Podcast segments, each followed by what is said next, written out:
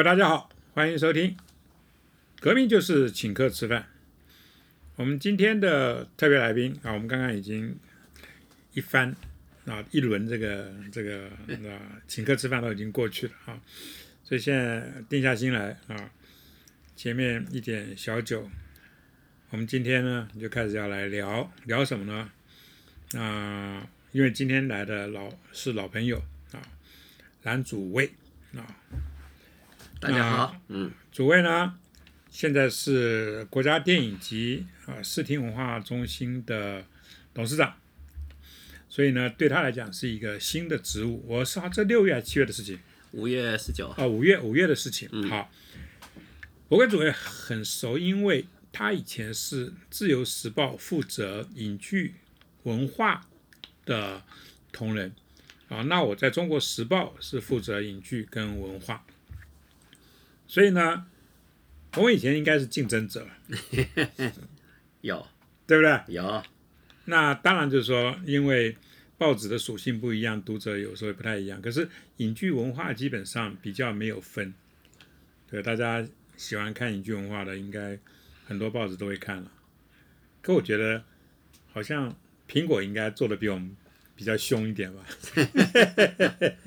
二零零四年的那个冲撞是还蛮激烈的，嗯。二零零四年那个冲撞，就进来以后啊，进来之后，对对对对对对。你们那个时候对于八卦的要求会不会突然之间增加了？有特别针对这个事情有一些对策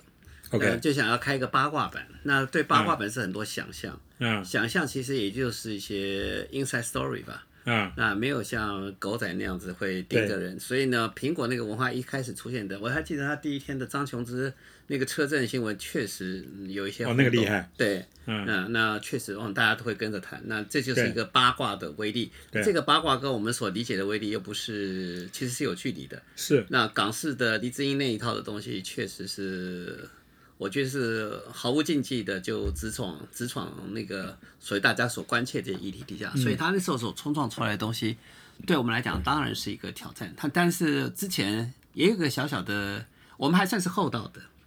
厚道的就是我们其实在这个方向的参作下，其实我只要我只要告诉你 inside story 就好了。那我不想去太多太多的揭人隐私的一些事情。嗯哼，我还记得我们比较热情的一些分享，其实是因为跟一些艺人有私交，他一些可以开放的，其实从来也没有开放过这些私密，也许是可以大家共同理解跟分享的。嗯哼，简单讲，那个年代其实有一段大家认为不太看好的婚姻，沈海荣跟陈振磊阿郎的那段婚姻。嗯啊，他们结婚没多久，就是一个非常本土的英雄，跟一个非常来自所谓的中国纯粹以京剧出身的一个演员的一个啊，完全不搭配的一个结合。嗯，有一段短暂的婚姻，也剩下了一个爱情结晶。那后来短暂的分离之后，就短暂很快就分离之后，其实各自有些分合的故事。嗯，那时隔多年之后，男的已经过去的，女孩也成长了。那这些我们其实就是充满一种祝福的观察的眼神来报道他们，其实母女其实非常开朗的、开心的去迎接新生活的那段过程。相对之下，你觉得你三色 sensational 这部分的东西是指数是不高的，嗯哼啊，但是确实有一个我觉得有 story 在里面。有 story 在读者想要看，是是因为如果你知道那个时，如果你走过那个时代的人，对，你会觉得那段婚姻其实你充满了好奇。是，那其实那个时候也大家其实是有一些由衷的希望祝福吧，虽然觉得他非常的不登对了哈，但是至少在男方在结婚的时候，他是非常，因为那时候他至少是一个 local hero，所以 local hero 的意思就是他在乡土去出生之后，他有非常广大的嗯草根性的。庶民大众的一个知识度。谈起阿郎，一九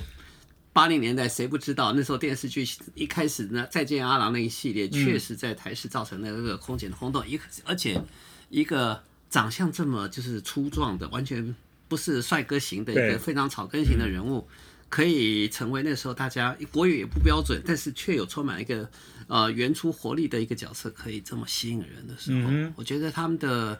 那段分合的坎坷，那段其实其实是大家很想了解的。嗯，那对我来讲，他是我的好朋友。但是这个关键时刻，我必须先征求他的同意，觉得他可以讲的事情，他愿意讲的事情，有一个是在那个时古点节骨点上，他我把这个东西可以讲的部分让他写开，而且是一个至少在那之前没有曝光，也没有去面对去讨论的事情。是在我来讲，那就是一个面对强敌入侵时候，在我能够做到的。其实就议题的感受性来讲的话，嗯除了非常三色星的一个直接碰撞之外，我倒觉得在议题的深度或者在议题的历史纵深来讲的话，其实它还算是一个可以符合我我所心目中所所有 story 在的一个报道底下的一个追求。嗯那这个有 story 在的报道底下，其实也在关关键在于你的采访者跟你的对象之间，到底你有多深刻的关系经营。嗯那 你去适时的一直在陪伴他们的成长，一直在关切他们的成长，也能够见证他们的茁壮，他们自己摆脱了所以传统的概念，甚至摆脱了，甚至彩虹非常非常好，他自己去做刺绣，自己做纸雕，然后甚至后来当了大学的副教授，因为自己的一个专业技艺的这些肯定，其实也跟所有传统艺人自己。又后来又做了一个单亲单身单亲的母亲，然后这样子辅辅导孩子长大出来，我倒觉得这一段的坎坷是非常精彩的。至于过去所遇非人的那些经历，其实在在那段婚姻之前就已经成为大家报道的焦点了，大家也都知道。但是在繁华过尽之后，再回头看看他们那些故事，就觉得。我觉得是有 story 在的一个非常正向的报道，也应该是我们可以去做的事情，而且是我们还算是借人隐私，但是经过同意的一种借人隐私的做法。哎，我倒呃跟你有一点不太一样的是，因为呃他们我说苹果跟一周刊他们那个时候进来，我倒是比较从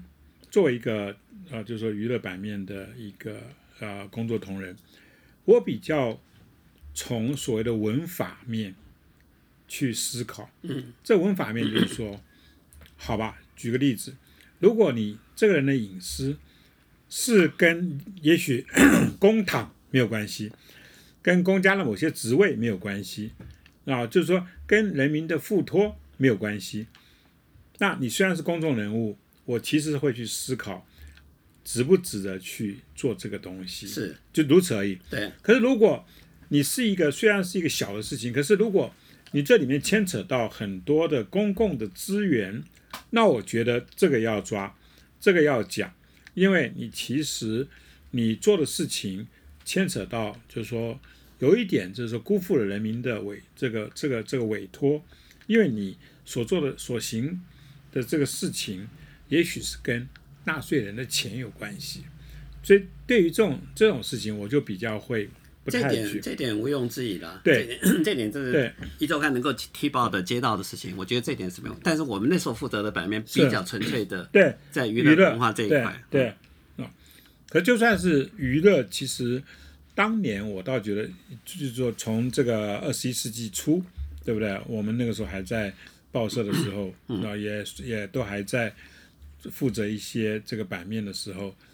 那时候开始，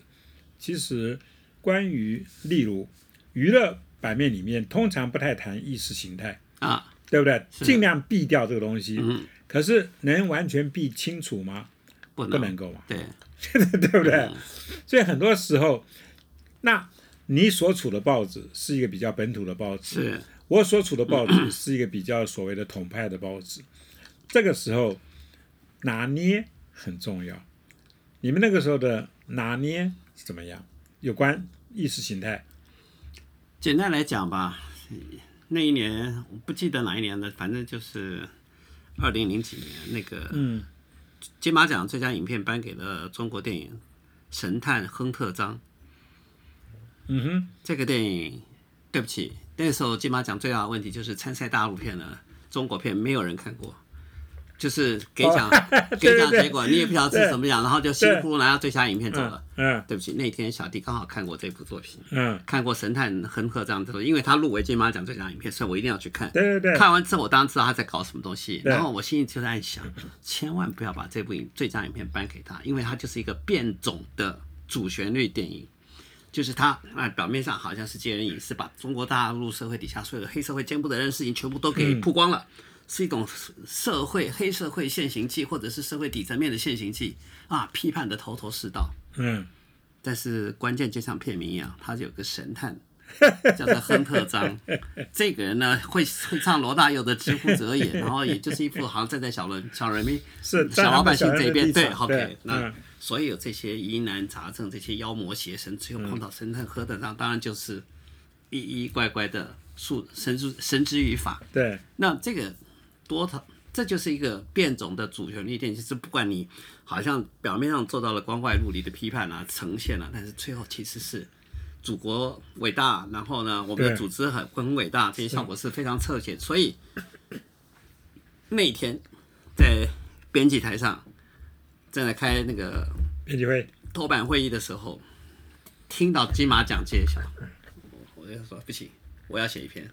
啊，立刻就在哎，你们编辑会议是七点七八点钟开，九点还有一次，九点还有一次啊。但是哦。那个还还晚了。可是你那个时候这么短的时间，你赶得出来？当然要不哇，你全台湾但就十三个人看过这电影吧？我你想那时候。你厉害，你厉害，没有没有，我就当场批，我就说嗯。那那那那年，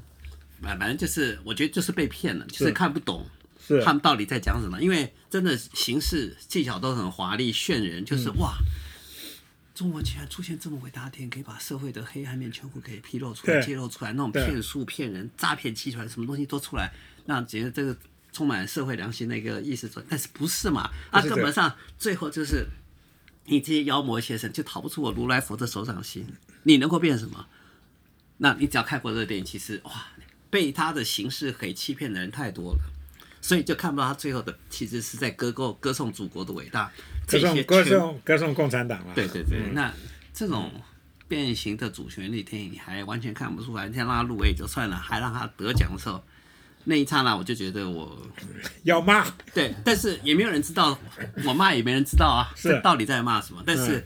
我要必须很坚持的说，我们必须要有这个声音出现，嗯哼，不就是让大家提供说，其实不是这样子的，是。你要用另外角度来解读它。对啊，时间很短，但是时间很短就是我们所有创作力可以爆发的时刻嘛。时间压迫的越紧，其实那个能量越大，那你就觉得你有当初看电影时候觉得不可思议的细节，跟他得最后得奖结果那个巨大落差，你就必须质疑这些评审，你们到底看懂没有这些电影？但是没看懂没关系，那我就告诉你它其实是什么，然后回过头来，那在同一天揭晓这个得奖名单的版面上，你至少会出现 disagree 的一些声音，嗯，这样子。哎不不，我我马上我我歪楼啊！我我问一个问题：你作为一个作为一个版面的这个负责人，你写文章的机会多大？因为我是从来不写，我在那个时候只有在周末的时候写，OK。周末的时候写写电影评论的时候写。那 OK，重大事件嗯，有事情要讲的时候，我才会写它。没有没有，我现在因为不是问的这个东西，我有有点是像新闻导向的东西，啊呃，并并不是评论导向的东西，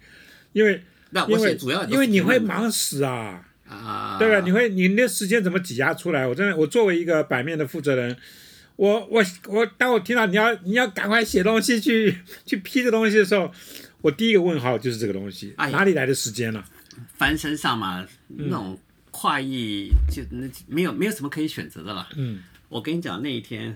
傅宇站到台上去讲话的时候，嗯，哦，那个厉害，那那一天点那个那一刻那一，天十一点钟，对，十一点钟，嗯，我们版都已经降了。你再写，我做了一个金马奖的专题，整版哦，金马奖的专题，十一点我都已经降了，然后换版，一看到那个，我跟我的编辑同时抬头，全报社其实只有我们两个人抬头，嗯其他人 都没没有感觉。嗯我立刻先去跟总嗯总班代班总编辑讲说，是不是可以上头版？他们没有感觉到这意思性。对没关系，我是整版，我整版换啊、换版对，但是他整版换其实也是换标题、换头跟尾。是，那头就是除以这讲这几段嘛，嗯重要性太重要了。对那我的标题就是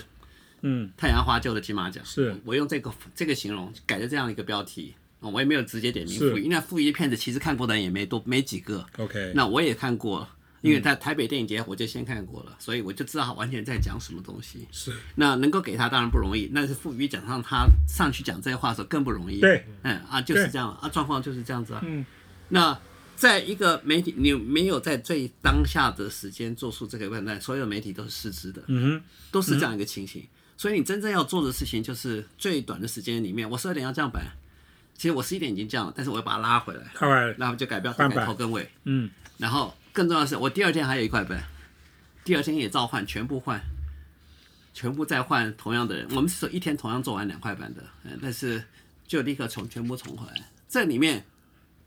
你所谓写稿的时间，嗯第一个是你的判断，第二个是谁来写稿。是那你别人不能写的时候，你就非得自己对写。但这么短的时间，你要你不可能找任何一个人别人来替代，那你你不写谁写？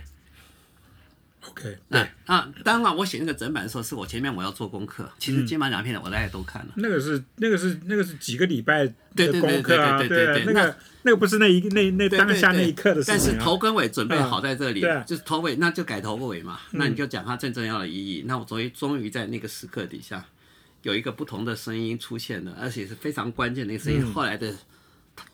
那种滔天巨浪，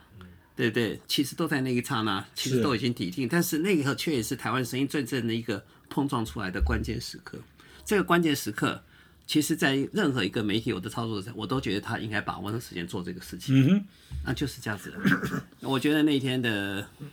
反正那天报纸大概都有点阅率的排榜嘛，对啊但那绝对是第一名了，遥遥领先所有的新闻。啊，就我们那个整版，那头版你的头版新闻那些不换的，其实根本没有人看，对，就是因为那个时刻。因为因为时我作作为一个这个媒体人，我必须跟听众讲，报纸的这个降版，就等于说这个版面全部都已经决定了啊，准备去印了。那那个时候通常是十一、十二点钟的时候，对吧？就是说版是分别的，不同的版是不同的时间降。可是我绝对相信，那，主位的那个原先的那个版都已经降下去了。所以当他在十一点钟左右看到金马奖发生这一幕，他决定就是说一定要把这一幕变成签字印到报纸上面。大家要知道，那个整个的换版的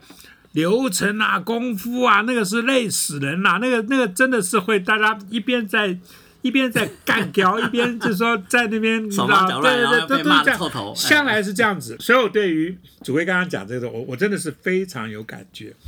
最后一刻换这么多东西，最后变成头版头，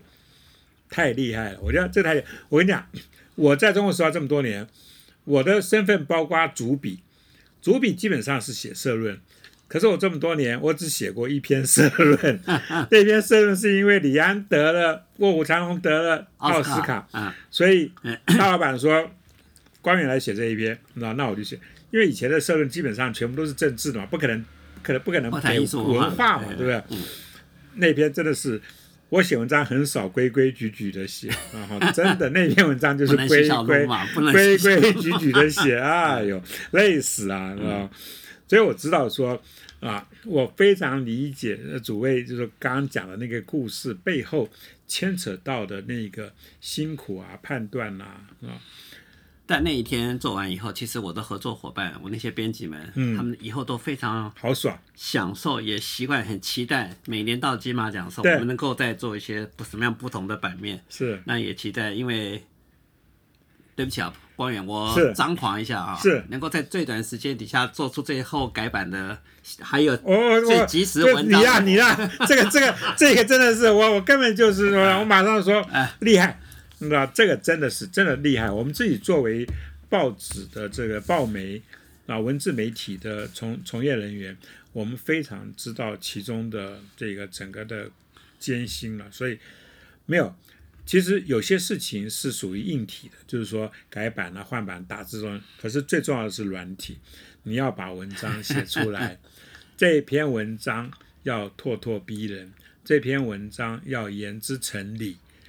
那这篇文章在当下的那个 timing 里面，为什么它重要到可以把原先全部做好东西全部推翻，让这篇东西上去？它背后的故事，那个才真的是行家才会看得到的东西。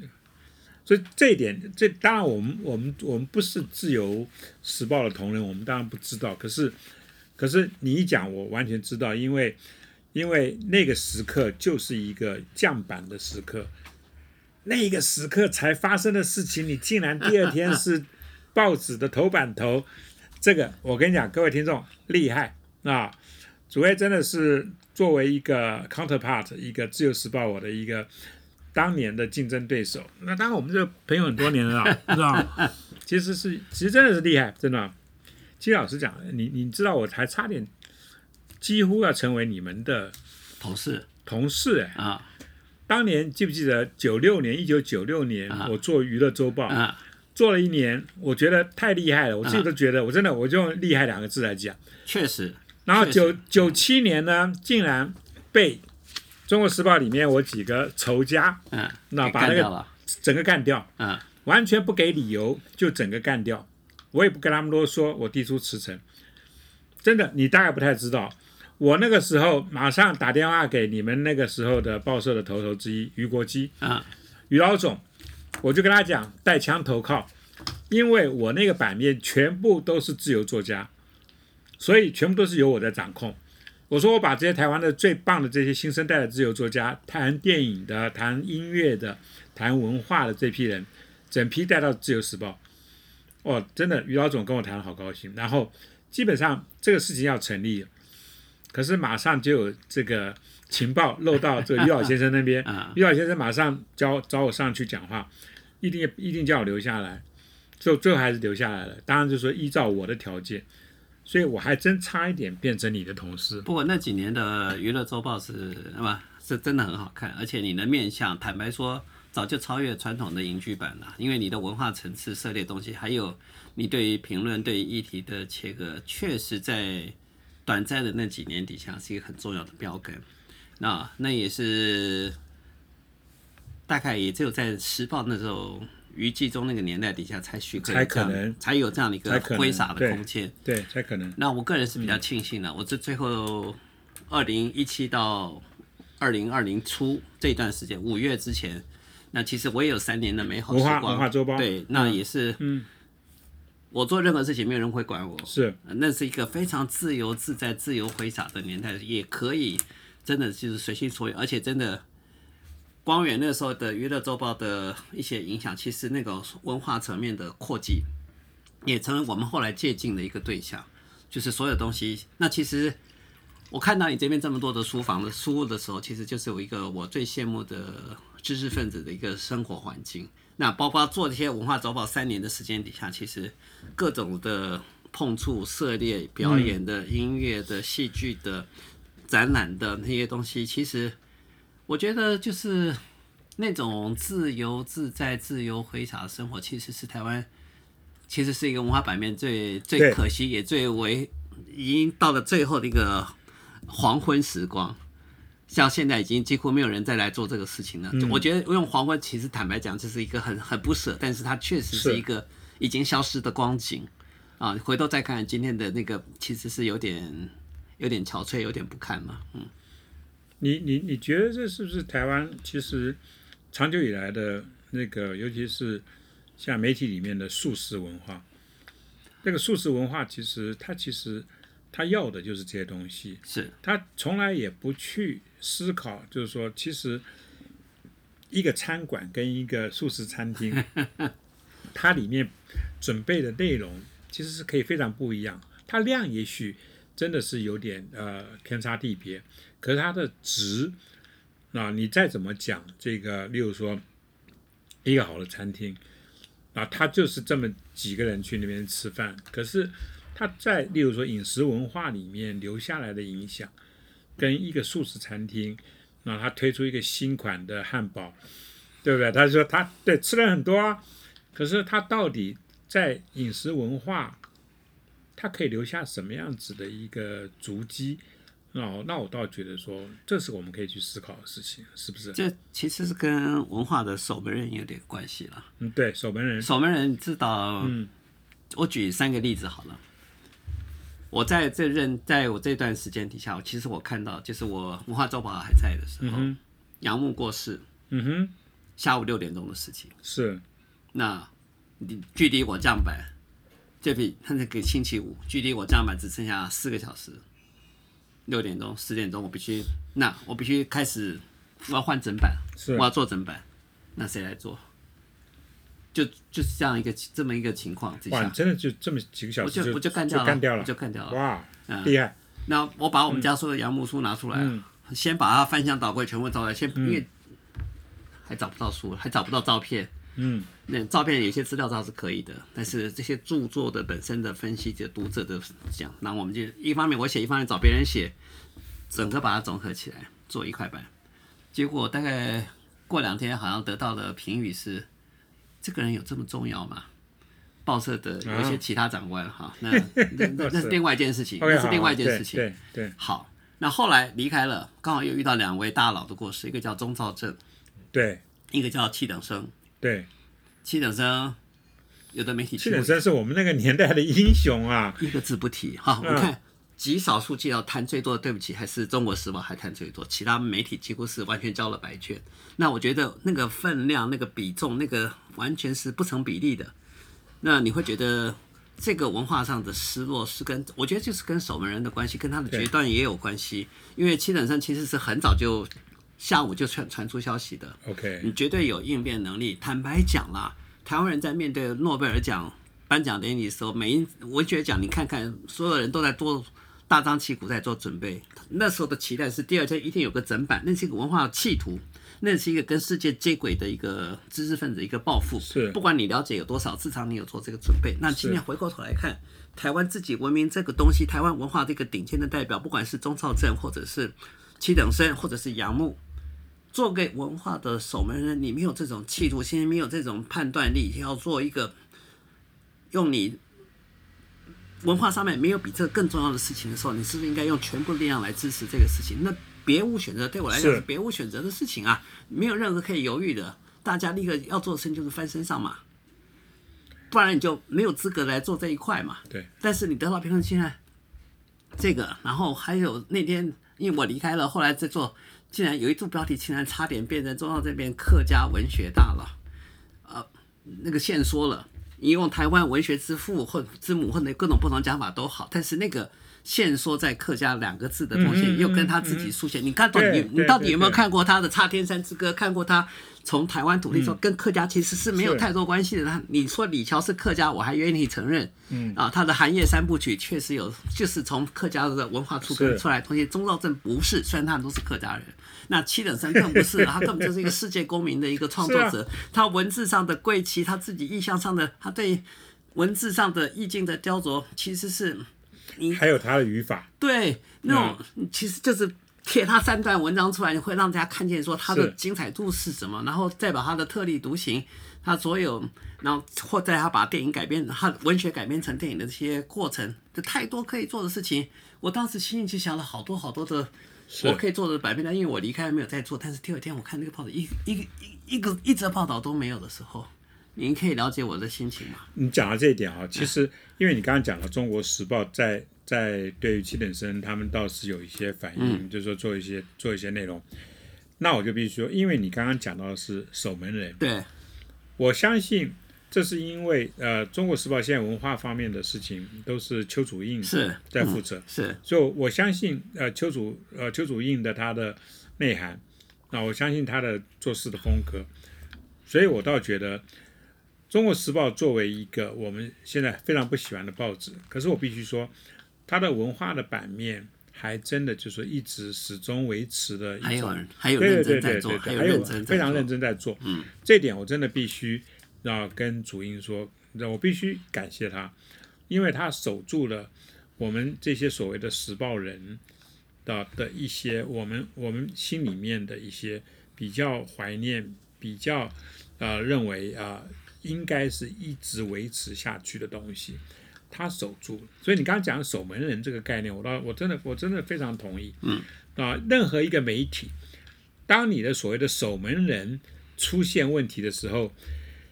好，以后就是基本上我们就来审判守门人就好了啦。哪些守门人名字那出身什么东西都应该整理好。我们随时就是要把一些不堪的东西，他背后的守门人的这个履历把它亮出来。真的，台湾一定要这样子做，很多事情才会维持它的一个最基本的一个水平。要不然啊，阿猫阿狗全部进来，这搞媒体，搞这个搞那个。台湾完蛋了啦，真的啊，莫名其妙啊，一批人啊。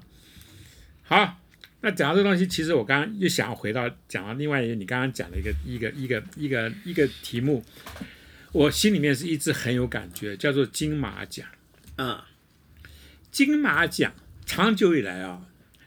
你 OK，因为你现在是国家电影及呃影视文化中心的这个，等于是等于是董事长一个一个最高的一个最高阶的负责人。其实你对于像这样子的金马奖这样重要的事情，你一定有你的一个定见，你自己的一个一个看法，对不对？就就算你在接这个奖之前，不不接这个位置之前，我相信你对于金马奖一定有一个看法。你刚刚讲到你突然之间改版的一件事情，我就一直在，我就一直想讲一件事情。我对于金马奖啊，为什么长年以来？一定要跟中国的电影搞在一起，我充满了疑惑，然后我充满了不满，因为中国的电影它的生产条件，啊，它的这个内容，长久以来是受到中国共产党的制约，是受到啊所谓的这个党国资本主义的这样子的一个制约，跟我们台湾的电影人做电影这个背后的。这个整个的大的大环境，这个条件是完全不一样，所以在这种状况下面，如果我们把两种不同啊，经由不同的生产方方式啊生产出来的电影摆在一起评审，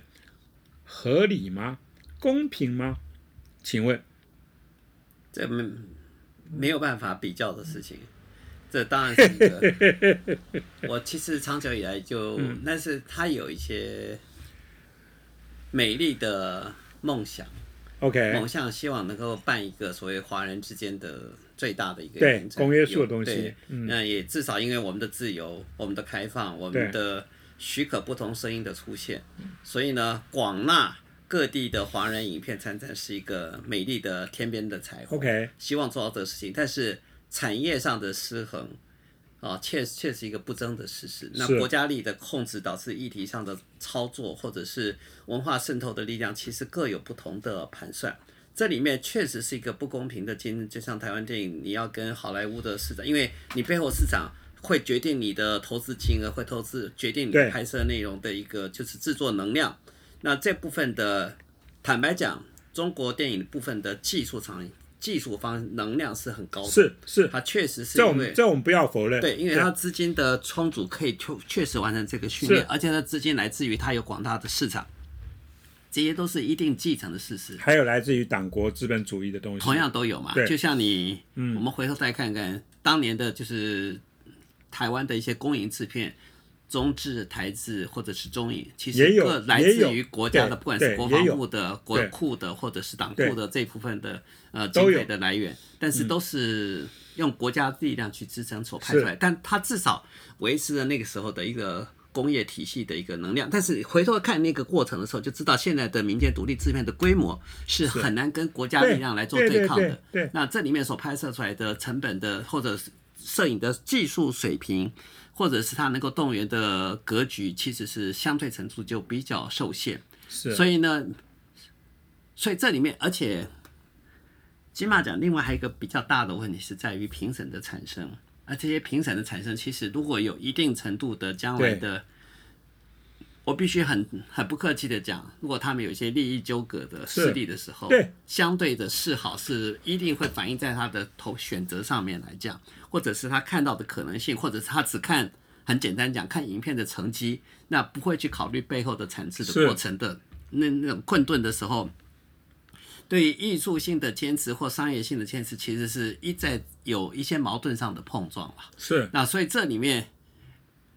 有没有这个必要？确实，在前几年底下，就是在台湾电影几乎全盘接接输的一个状况底下，全面倾斜的一个情况底下，大概在二零从二零一零年开始，那个那个已经到了非常严重的情况，台湾几乎找不到任何其他声音，也因此前往中国拍片就成为就是台湾艺人一个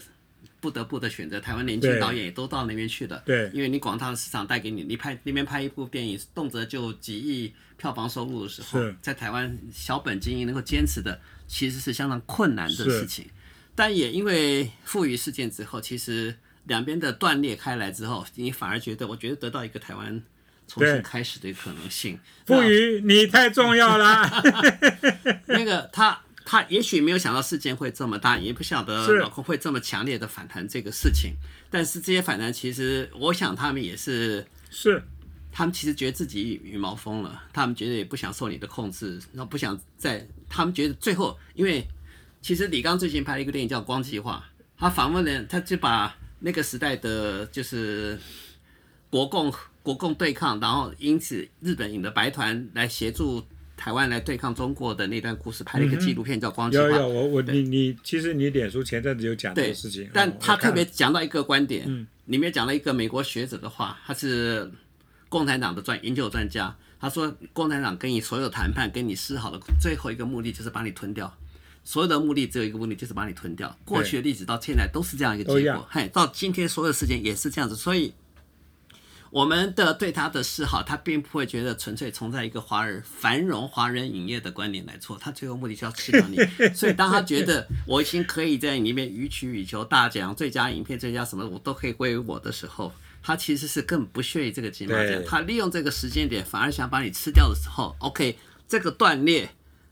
啊，反而是台湾的一个重新反弹的一个可能性的开始。那去年周梦红稳住了这个局面，今年其实也许艺术性上没有这么高的一个杰出成就，哈，阳光普照确实是一个让我们觉得很骄傲，可以顶住对呃二零一九年的那个那个二零一八年那个颓，二零一九年这个颓势，但是回扣看二零二零年的时候，其实百花齐放的各种创作。从曾有杰的《亲爱的房客》到许承杰的《孤味》，或者是黄心瑶的哈那个呃同学 minus，或者还有其他呃阿阿勋的那个《消失的情人节》，其实你会觉得蔡从九月开始追台湾电影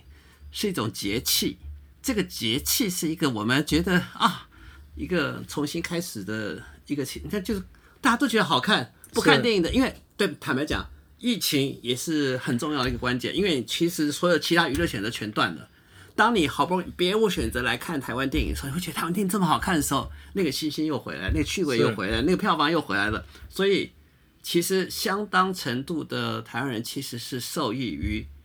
老共电影的退出，或者是呃好莱坞电影的不再进入台湾市场，其实得到一个全面就是。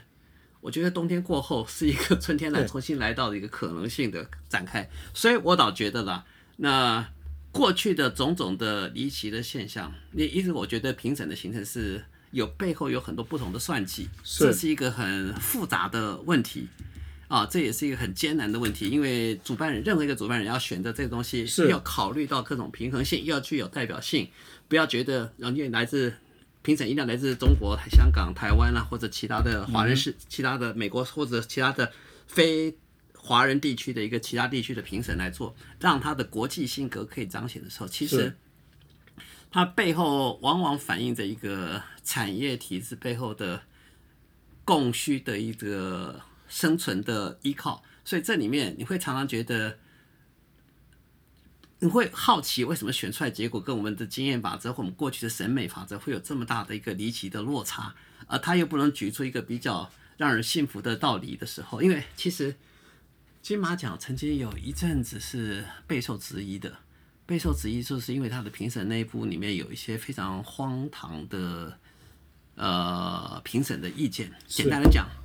王小弟的《魔法阿嬷》。那一年只有一部剧情长片入选，那无理所当然就应该入选，他应该得到金马奖的最佳就是剧情长片，但是那年却决定重缺，不可思议。对我来讲，我觉得不可思议，不可思议。但是所以，但是那一年的金马奖有个好处，它开放评审内幕，开放评审过程。所以呢，颁奖完的第二天，充满问号的我们跟其他的评跟其他的记者就开始，我亲自进去。我虽然是版面的主编，但我一定要去听到底发生什么事情，特别针对这段评审奖是怎么产生的。为什么会让它重缺？重缺只有一个理由：中中元节是个迷信。卡通电影不应该鼓吹这个迷信，是啊，就是这个理由，咔咔咔把它给删掉了啊！主张这个意见的已经连续当了三年的金马奖评审，所以你会发现，其实哦，评审没有换人长，一些人长期垄断把持一些品味，这是一个。第二个，他的见解如果不是因为开放出来，也许就我你就不晓得他的多荒谬、多荒唐，这是一个。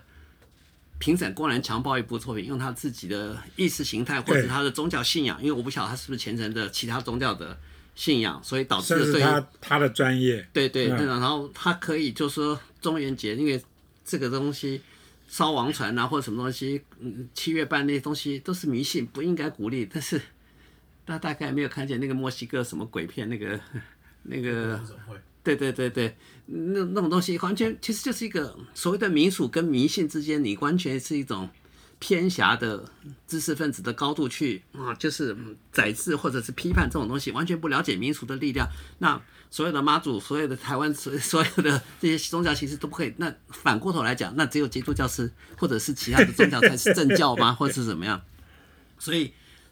光是从这一点来判断他的艺术成就的时候，你就觉得这是荒谬。但是不是公开评审内容，你根本就不晓得有这么荒唐。对对对。所以当我们第二天把这个东西再写成报道的时候，虽然无法改变事实，虽然无法声援王小弟，但是至少让王小弟所受到委屈可以成为历史公案，可以成为大家知道的事情。好，这里面就铺了其实。往往有一些，因为你不在里面，但是我们尊重这个专业的，我们一直相信应该尊重评审的高度。但是你也知道，我也自己当过评审。当你人单势孤的时候，你就是没有办法说服其他人，你就是接受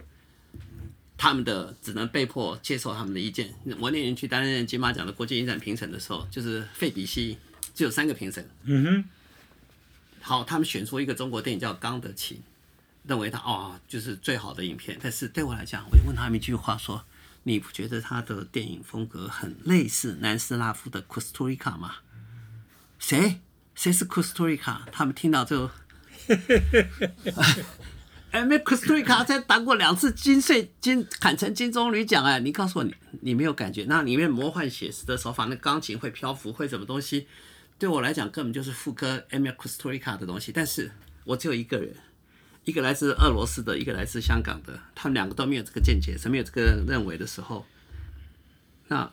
我能怎么办？是两票选一，两票比一票，我怎么投都投不过他们。那那我唯一能做的选择是，当我们那天去颁奖的时候，我介绍这两个评审，好，请你们宣布名单。这跟我无关，我只能用这种最阿 Q 的方式。嗯，你们去宣布名单，我站在旁边，让你们去宣布。我没有办法做其他选择，我也辩不过他们。其实我跟你讲到 Costa Rica，你都要不晓得他是谁，不晓得这两部影片的相似性的时候，那其实那第二人就有人说，你当评审也没什么了不起啊，还不是选出一部烂片来当金马奖的非比西奖？那我其实是百口莫辩，所以我也相当程度的同情某一些评审，其实，在人谈世故的状态底下，他只能接受这种被强暴的结果，他也无可奈何。OK。我跟你讲，诸位啊，你刚刚讲这些啊，嗯其实我总结两个问题啊。一个问第第二个问题呢，是有关于呃台湾本土电影的整体的提升，或者是整体的那个各个的环节的提升，这个摆到第二。等一下我再问。第一个问题是我马上就非常有感的，就是。台湾很多文化奖项啊，影剧奖项，基本上我对于评审都充满了，就说你刚刚讲的 question mark 问号，他们怎么来的？评审的一个资料库是不是已经是跟就是说就是说以前那个他们讲就是说等于是。这个这个这个奶奶的那个那个那个那个那个什么 那个小脚的那个缠脚布，对，裹脚布，那几十年没有改了啊。这个问题非常严重，因为你的整个政府改了啊，你的整个政府的施政意念全部改了。可是，在文化的面向，一些最重要的奖项，它的评审的这个整个团的资料库始终是那一批人在那边。我因为二零一九年我当过金钟奖的评审，这是我这辈子唯一当过的一次评审。我当一次我就知道说问题在哪里。OK，因为我看到不同的不同的组，我作为一个金钟奖的评审，我是非常认真的听完的，真的几百小时的东西，我我有我的方式去听，把它真的慢慢慢慢，有些有些啊，听了前面前面待二十分钟，我说这个整组东西不必听了，嗯不必听了，真的。那去年我觉得我们这一组选出来的东西是非常另类的，是非常具所谓的你从批判的标准来看，那你从内涵，你从另类各种各种方式、各种面向来看，我觉得我们这组评的东西更好。可是我就看到其他组评的一些东西，我就很难过。那我就那个时候就想到评审的问题。这边啊，我真的要借着这个机会，我必须要跟文化部李永德部长，我跟你讲，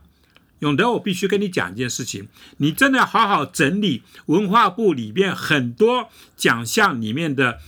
评审的内容。你们那个内容是不是已经几百年没有换了？拜托，拜托，拜托，整理你们的评审的这些名单，upgrade，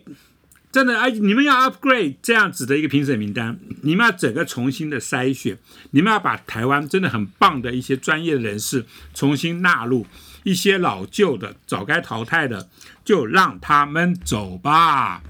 但是人也真的不太好找，这我承认的事实。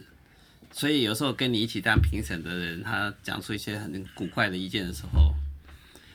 其实他提供两个机会，你可以在现场批驳他，提出完全不同的见解。所以你反而是不是在针对你的被评审对象，而是针对评审。你要告诉他，其实不是这样子的，应该是那样子的时候，那在那个的场合底下，我们更多的时候是在评审之间互相的理念上的对，的交流，而且坦白讲，如果你只有孤单一个人是比较不容易出现的。是那这里面相当程度的合纵连横也是有其必要。我记得我在二零零八年担任台北电影奖评审的时候，那年我是评审主席。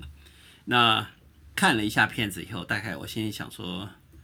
魏德胜的《海角七号》应该是那个年代最值得被提出来肯定的东西。那我事先就跟几个我熟悉的台湾台湾的评审们，因为他有来自香港的，有来自中国的，有来自欧洲的评审。那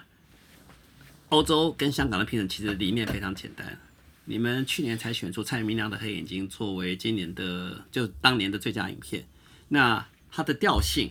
跟《海角七号》是截然不同的。对一个这么的艺术，一个这么的商业，但是在台湾这个出来的评审们，其实都深刻感觉到，这么好看的一部商业电影，在那个年代沉闷的台湾电影上是需要这样一个力量，需要这样一个声音出来对。我们并没有被去年的《黑眼睛》蔡明亮的诗给影响住，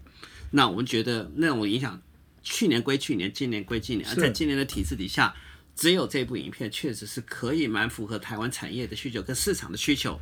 所以呢，那年其实我们就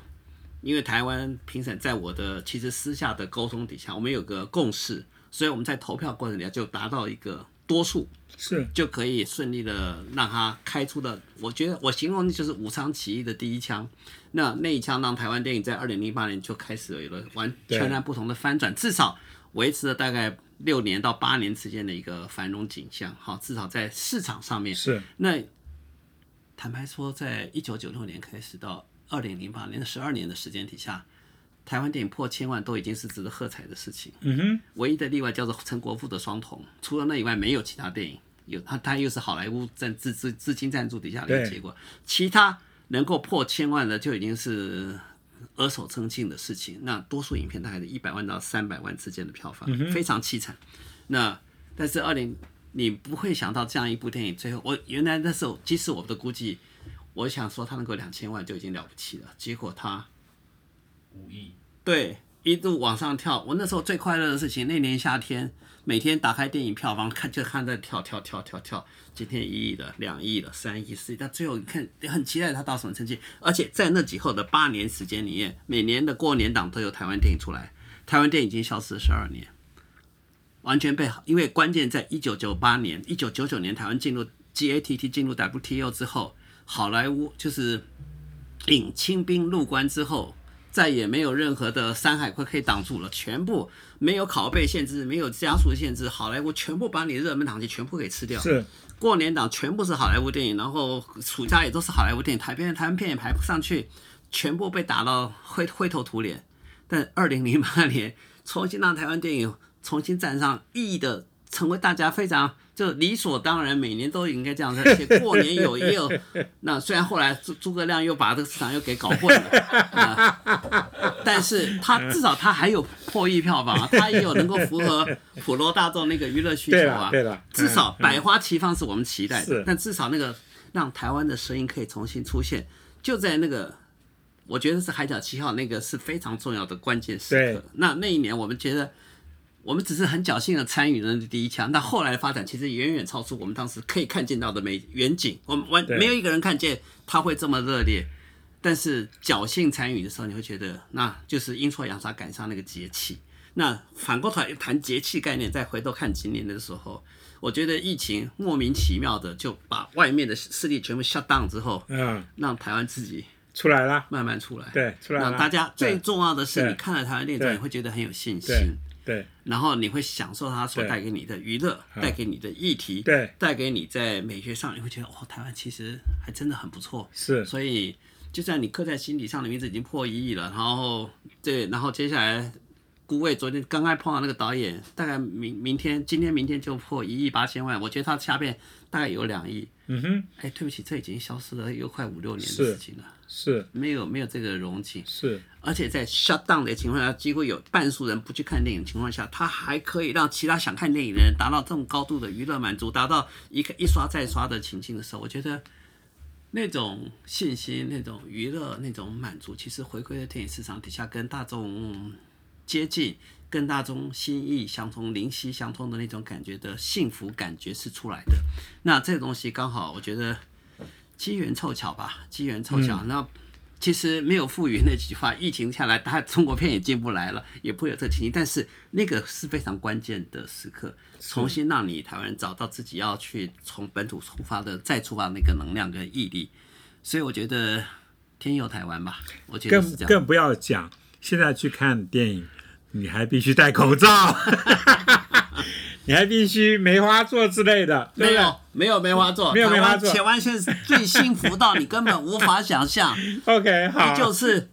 真的是台湾正常全世界最正常的地区，你会非常正常生活，除了戴口罩之外，但是台湾已经会看电影的人，其实都已经习惯的戴口罩看电是影，你不以为意。是 OK，那你看全世界，嗯，香港刚刚才把电影院全部关掉了，是啊，已经不能再做任何事情了。台湾还全世界还有谁像台湾这么繁荣发达的，继续过着正常生活？除了莫斯科舞团不能再演出之外，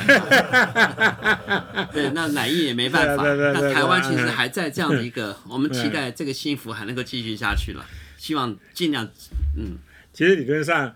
那个莫斯科舞团，那个他们影响的应该只是舞台上面啦，